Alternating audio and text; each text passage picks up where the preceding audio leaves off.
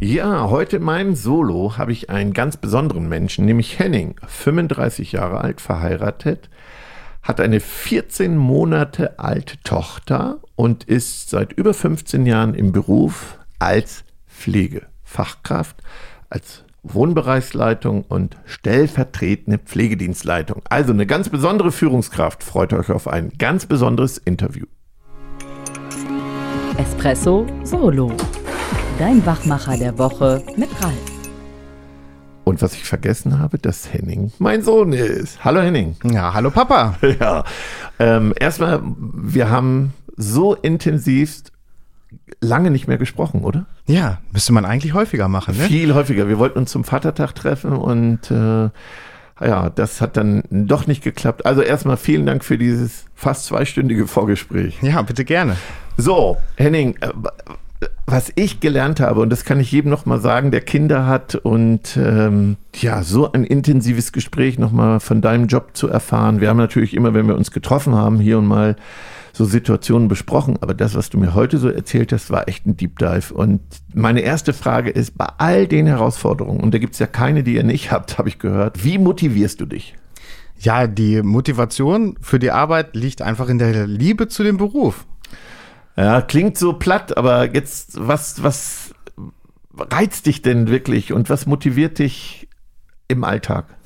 Ähm, also im Alltag motiviert einen vor allen Dingen ähm, die Gespräche mit den Bewohnern, die Gespräche mit den Angehörigen, die alles, was mit dem Beruf zu tun hat. Also man, man arbeitet eigentlich unheimlich gerne in diesem Beruf, wären da nicht die Bedingungen. ja, und die kann man ganz, ganz schlecht ändern. Das Einzige, was du ja ändern kannst, sind dann das, was dich betrifft, deine Einstellung, deine Gedanken. Was sind die größten Herausforderungen, wo du wirklich sagst, das ist mein größter Schmerz, wenn, wenn das passiert? Ja, natürlich in der Pflege ist es das Personal, beziehungsweise der Personalmangel. Mhm. Das ist wirklich die größte Herausforderung. Und der größte Schmerz ist einfach, dass man Bittsteller ist, wenn man wieder fragen muss, könntest du vielleicht kommen, könntest du einspringen? Wobei ich dann ja natürlich immer gerne frage, könntest du mir vielleicht was anbieten? Ja, das fand ich zum Beispiel im Vorgespräch eine Mega-Frage. Ich bin ja so ein Frage-Junkie und die Frage kannte ich auch noch nicht. Kannst du mir was anbieten? Kannst du mal erklären, was, warum du so fragst? Ähm, ich frage gerade so, weil ich selber natürlich auch weiß, wie es ist, wenn man angerufen wird. Ja. Und es ist immer die gleiche Frage. Kannst du dann und dann einspringen? Kannst du einen freien Tag abgeben? Und ich denke, wenn man fragt, ob man was anbieten kann, dann ist einfach der Spielraum für mhm. den Mitarbeiter, den man fragt, größer, weil er kann mehr entscheiden. Er kann nicht sagen, oh, ich kann da einen ganzen Dienst machen. Er kann dann auch sagen, ja, ich komme dann für zwei Stunden vielleicht. Und selbst damit ist einem ja schon immer unheimlich viel geholfen. Mhm. Ja, mega Frage. Also äh, erstmal danke dafür. Also das könnt ihr schon mal mitnehmen. Dieses, was kannst du anbieten, finde ich super. So, das ist deine Größe raus. Was ist denn dein Ausgleich? Ähm, ja, mein, der größte Ausgleich ist natürlich die Familie zu Hause, ganz mhm. klar. Ganz Gerade klar. jetzt mit Pauline. Eben, eben. Hat Pauline dein Leben nochmal verändert? Also auch in Bezug auf Arbeit? Ist ja klar, wenn, wenn, wenn man ein Kind bekommt, dass das Leben verändert. Aber hat das in Bezug auf Arbeit nochmal was ausgemacht? Ja, es hat einem auf jeden Fall nochmal geholfen, viel besser abzuschalten, weil ähm, man hat zu Hause einfach dieses eine große Thema, Pauline, äh, worüber ich einfach dann natürlich super dankbar bin, dass mhm. ähm, Lara und ich da äh, drüber sprechen sprechen können und äh, alles dreht sich quasi um das Kind.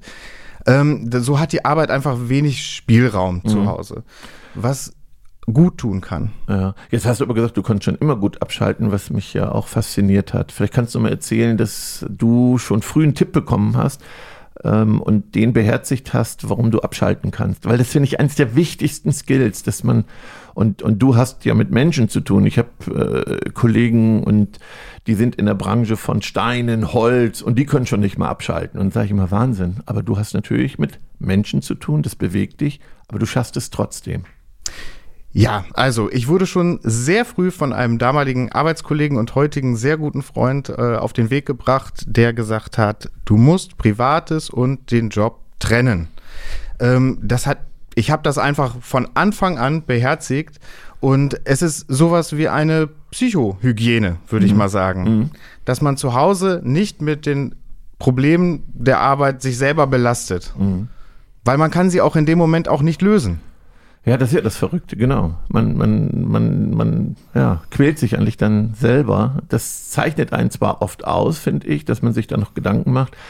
Also ich hatte jetzt jemanden, der hat in der Materialknappheit nachts gegoogelt, wo er noch Holz für seine Kunden herkriegt und äh, wirklich mit Tränen erzählt, er konnte jetzt nicht liefern.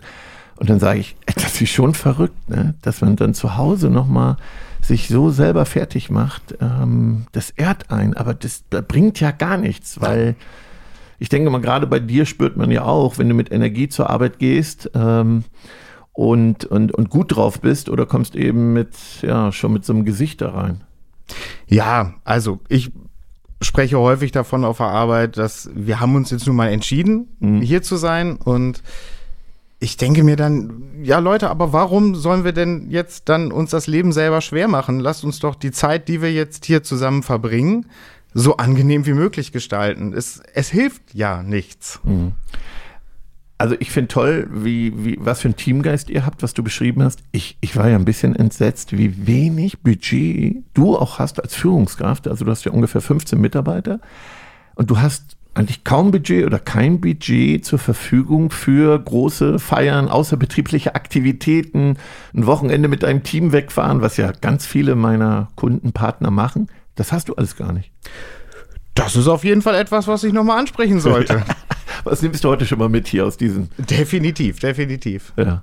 Ähm, also das heißt, wenn du was machst, dann zahlst du entweder zu deinem Geburtstag, hast du gesagt, das aus deiner eigenen Tasche sogar?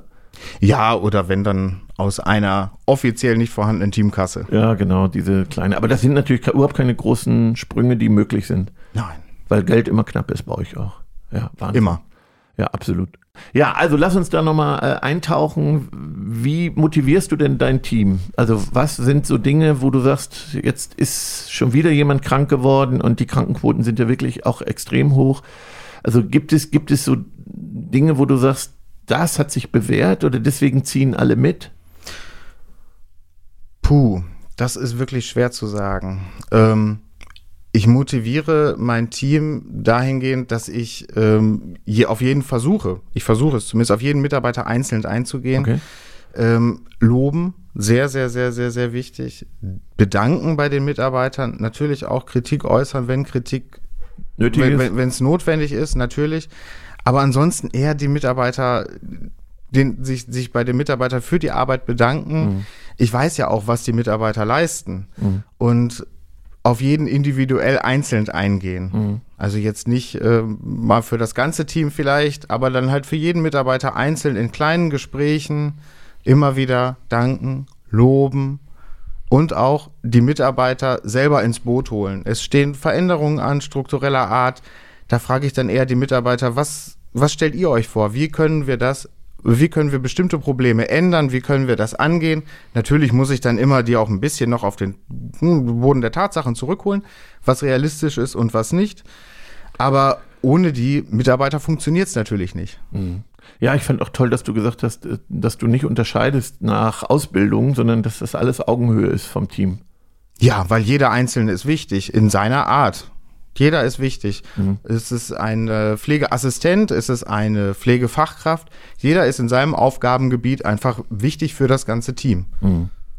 Und ähm, eins Azubis, hast du gesagt, kriegst du hin und du freust dich auch über gute Azubis.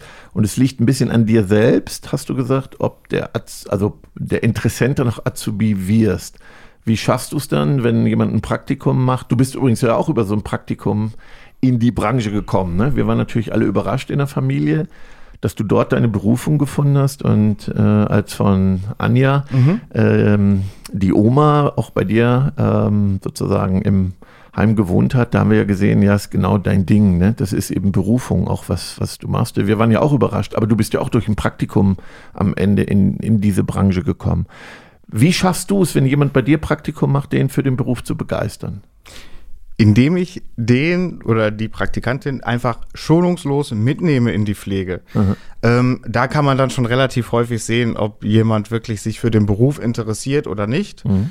Ähm, wenn sich jemand nicht für den Beruf interessiert, ist es meistens ein bisschen schwierig, ihn dafür zu begeistern. Aber wenn jemand so eine gewisse Grundinter äh, Grundinteresse hat für mhm. den Beruf, dann macht das einfach auch unheimlich viel Spaß, dem den Beruf zu zeigen, weil man will ja auch selber zeigen, was ist das eigentlich für ein schöner Beruf, in dem wir arbeiten, der leider nach außen meistens nicht so schön dargestellt wird, wo wir aber auch natürlich äh, selber schuld sind. Mhm. Aber so kannst du dem Praktikanten zeigen, okay, komm, ich nehme euch mit, ähm, guckt euch das hier an. Es ist super schön, auch das, also alle Vorzüge, Nachteile natürlich auch besprechen. Ähm, und so kann man dann immer schon ganz gut sehen, ob das jetzt was wird oder nicht. Mhm. Ja, jetzt haben wir ja nur Audio hier, aber ich finde ja irre, mit welcher Begeisterung du auch hier erzählst. Also es ist natürlich auch, wie du das verkaufst. Also ich glaube, ne, dass diese Begeisterung für den Beruf äh, überschwappen muss. Wenn du natürlich jetzt nur die Defizite und erklärst und dann gestöhnt wird, und du hast ja auch gesagt, ähm, die Anerkennung in der Gesellschaft ist ja so, oh, was machst du? Das ja. machst du. Und dann hast du gesagt, wie heißt der Satz, den du nicht mehr hören oh, kannst? Oh, das könnte ich aber nicht. Das ist, äh, glaube ich, der, den, ich, ich wette, ich wette, 90, über 90 Prozent der Altenpflege, in der Altenpflege Tätigen können diesen Satz nicht mehr hören. Ja, krass. Habe ich noch nie so drüber nachgedacht. Wirklich, weil natürlich, der Beruf ist kein leichter Beruf, das wissen auch alle, die Bedingungen sind schlecht. Ähm, aber dieses das könnte ich aber nicht. Das ist alles so negativ assoziiert. Da könnte man, also die, die Mitarbeiter selbst sind ja das größte Sprachrohr für die Öffentlichkeit, mhm. weil wir tragen den Job nach außen. Wir mhm. werden bei, von der Familie gefragt, von Freunden gefragt, hey, wie ist das denn? Und ich habe gehört, in der Pflege ist das alles so schlimm. Ja, die Arbeitsbedingungen generell in der Pflege, insbesondere in der stationären Pflege, sind nicht gut. Das muss man ganz klar und deutlich ansprechen. Aber insgesamt gesehen machen wir den Job alle, oder den Job nicht, sondern den Beruf, es ist ja wirklich eine Berufung, machen wir alle wirklich aus Herzblut und mhm. weil wir das gerne machen. Und das, meiner Meinung nach, müssten aber auch die Pflegekräfte ja mehr nach außen tragen. Ja, absolut. Und wenn du jemanden suchst, hast du gesagt, also du hast zwei Kriterien, nach denen du stark gehst, in der Auswahl auch von Mitarbeiterinnen und äh, Auszubildenden. Das waren? Ja, einmal auf jeden Fall äh, Empathie ist das A und O in der Pflege. Es geht nichts ohne Empathie. Und der zweite Punkt ist Verlässlichkeit. Ähm, man muss sich in der Altenpflege und ja auch in vielen anderen Branchen, man muss sich einfach auf seine Kollegen verlassen können, mhm. weil man arbeitet ja natürlich als Team zusammen. Und ähm, hat beispielsweise jemand einen Dienst und kommt aber einfach nicht. Und mhm. man weiß nicht, wo steckt der jetzt, was ist da jetzt los? Mhm. Ähm, Verlässlichkeit ist auch sehr, sehr wichtig. Aber Empathie steht ganz oben. Ja, ja. Ähm, ist denn zu viel Empathie auch hinderlich? Also. Ja, natürlich kann ähm, zu viel Empathie hinderlich sein, dahingehend, dass man viele Dinge sonst zu emotional nimmt. Ne? Also klar kann einen so eine Empathie dann auch, ich denke mal, hindern daran, vernünftig abzuschalten ne? und dann viele Probleme mit nach Hause zu nehmen.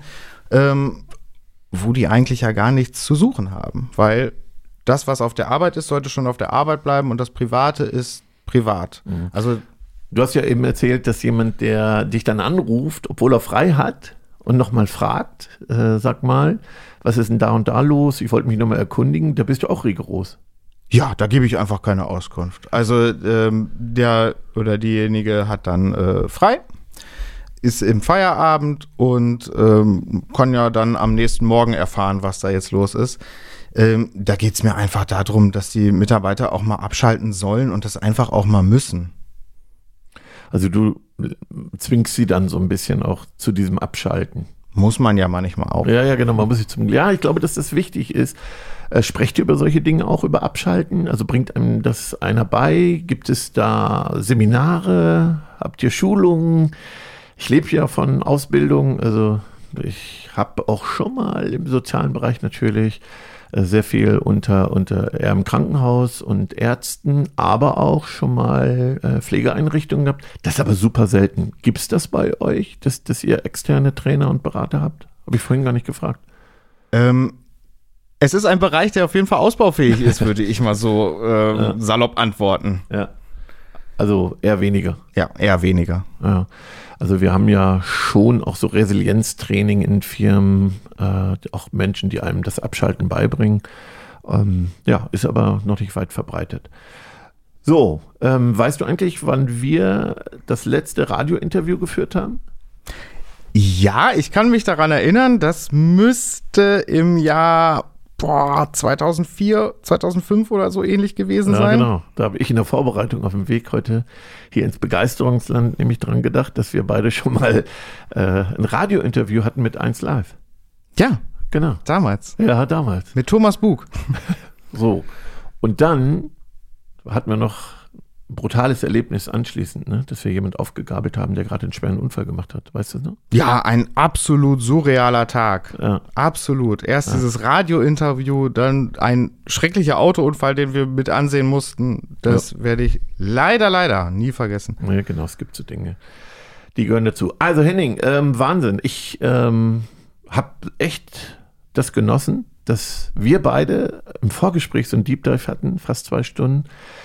Ähm, ich habe auch was gelernt, fand die Frage nochmal gut, fand die Auswahl, Empathie und äh, Zuverlässigkeit. Das ist übrigens Zuverlässigkeit auch mein höchster Wert. Ähm, wenn ich in anderen Unternehmensbereichen sind, bin, das könnte so viel erleichtern, wenn nur alle zuverlässig wären. Weil Tja.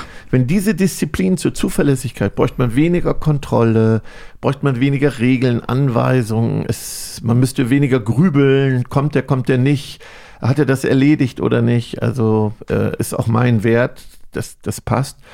Und Empathie kann man natürlich schlecht trainieren, oder? Empathie hat man oder hat ja. man nicht. Also man kann bestimmt in gewissem Maßen das auch ähm, ein bisschen trainieren oder ein bisschen ähm, ausbauen. Mhm. Ähm, aber ich glaube, da muss man schon, das hat, kriegt man bei der Geburt mit. Ja, ich werde ja manchmal gebeten, bringen Sie mal unserem Chef ein bisschen Empathie bei. Und manchmal muss ich böse sagen, wo nichts ist, wächst nichts. Also ich kann eher jemand, der äh, eine hohe soziale Kompetenz hat, der eine hohe Empathie hat, ein bisschen Distanz beibringen durch Techniken, äh, abschalten lernen. Auch das kann man trainieren. Aber jemand, der der da kein Gen für hat für Empathie, Empathie beibringen, ist wirklich schwer. Also ich denke mal, das wirst du beim, äh, bei der Arbeit auch erlebt haben. Ja, definitiv, definitiv. Also es gibt ähm, viele äh, Mitarbeiter, wo es wirklich auch, ja, wo man denkt, na komm, ein bisschen mehr Empathie wäre schon ganz gut. Ähm, es ist leider aktuell in der Pflegebranche so, dass ähm, die Verlässlichkeit höher gestellt wird mhm. als die Empathie, weil einfach so viel beziehungsweise ja so viel Personal fehlt, mhm. beziehungsweise es so wenig Personal gibt. Schade, schade. Es sollte andersrum sein. Ja, also ich glaube, wir haben eine riesen Herausforderung, aber in allen Bereichen. Und du hast gesagt, äh, wichtig ist, dass die Menschen, die in dem Bereich sind, eben andere auch begeistern dafür und gut reden im Alltag und nicht nur die Geschichten erzählen, die alle nicht funktionieren. Ja, genau. Das Positive herausstellen. Es gibt so viel Positives über unseren Beruf zu berichten. Ähm, der ganze alltägliche, ich sag mal, Wahnsinn, den wir mitmachen in der Altenpflege, ähm, beziehungsweise in der kompletten Pflegebranche, äh, die, die ganzen zwischenmenschlichen Gespräche mit den Bewohnern, mit äh, Patienten, mit Ärzten, mit Angehörigen das, was einem, die Pflege gibt einem unheimlich viel zurück mhm. von den Betroffenen. Man bekommt unheimlich viel zurück. Nur das wird leider viel zu selten nach außen getragen. Das wird immer nur negativ gesehen. Das ist ja. nicht gut. Lieber Henning, vielen Dank für diese Zeit. Ich ähm, möchte dir noch sagen, dass du ein ganz toller Papa bist. Also das muss du auch. Sagen. Also dich zu erleben mit Pauline, das äh, ja, ist ein Geschenk und natürlich, ähm, ich liebe dich von ganzem Herzen. Danke, ich dich auch, Papa. Schon zu Ende. Und jetzt? Nicht einfach abwarten und Tee trinken. Hol dir deinen nächsten Espresso-Tipp ab von Ralf Erstruppert und Jennifer Zacher-Hanke auf begeisterungsland.de.